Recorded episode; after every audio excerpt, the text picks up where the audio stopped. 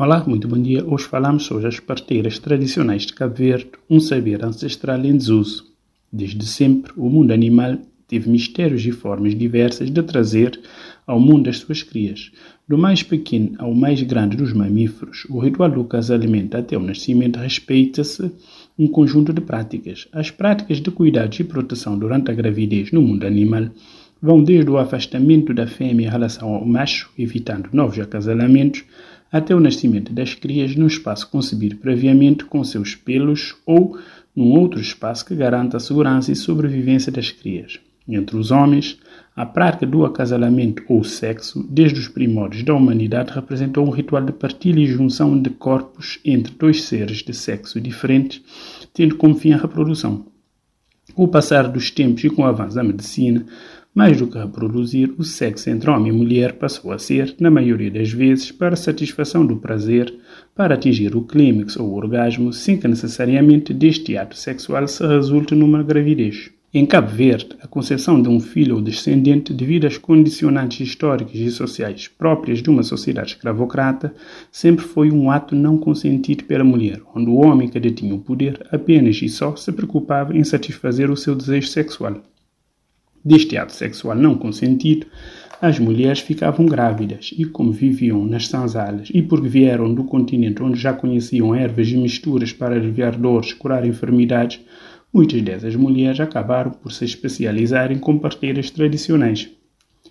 As funções das parteiras tradicionais em Cabo Verde ia desde os cuidados com a gravidez, onde muitas vezes utilizavam instrumentos rudimentares como pedaços de madeira ou galhos, que eram introduzidos na vagina da mulher para medirem a gravidez ou para ajudar no posicionamento do feto até a reprodução de chá e outras pastas de ervas medicinais a serem aplicadas na grávida durante a gravidez para garantir a saúde do feto e da mãe.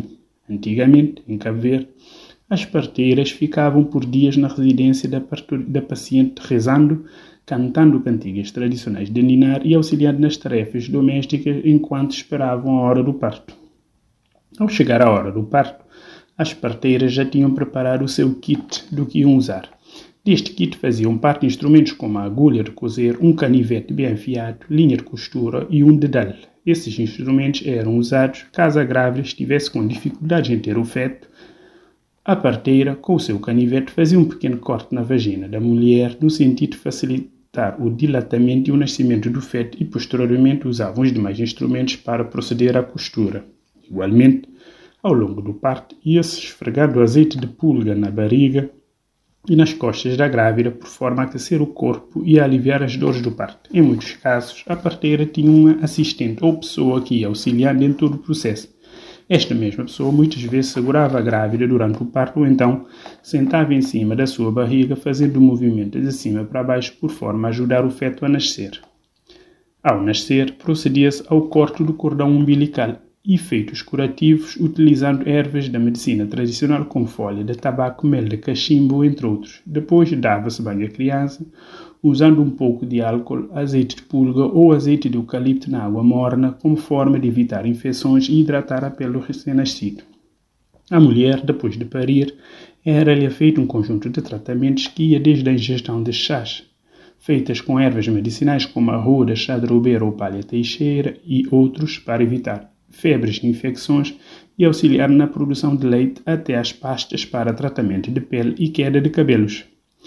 Para fechar a madre e diminuir o corrimento sanguíneo depois do parto, fazia-se uma panela de água fervida com purgueira, colocava-se numa vasilha de boca aberta e a parida, sem roupa interior, sentava e deixava o vapor de água com polieira entrar nas suas entranhas através da vagina. Todo o ritual do parto era um momento de estresse e de muita concentração, onde tentavas ao máximo proporcionar um parto agradável de acordo com as condições que se tinham. Hoje em dia, com o avanço da medicina e com uma melhor capacidade de acesso aos cuidados médicos de pré-natal, o serviço de parteira tradicional quase que não é usado, mas seus ensinamentos continuam vivos e presentes na memória das mulheres da nossa sociedade. Afinal, muitos de nós, das décadas de 50 até finais de 90, viemos ao mundo pelas mãos sagradas de uma parteira tradicional.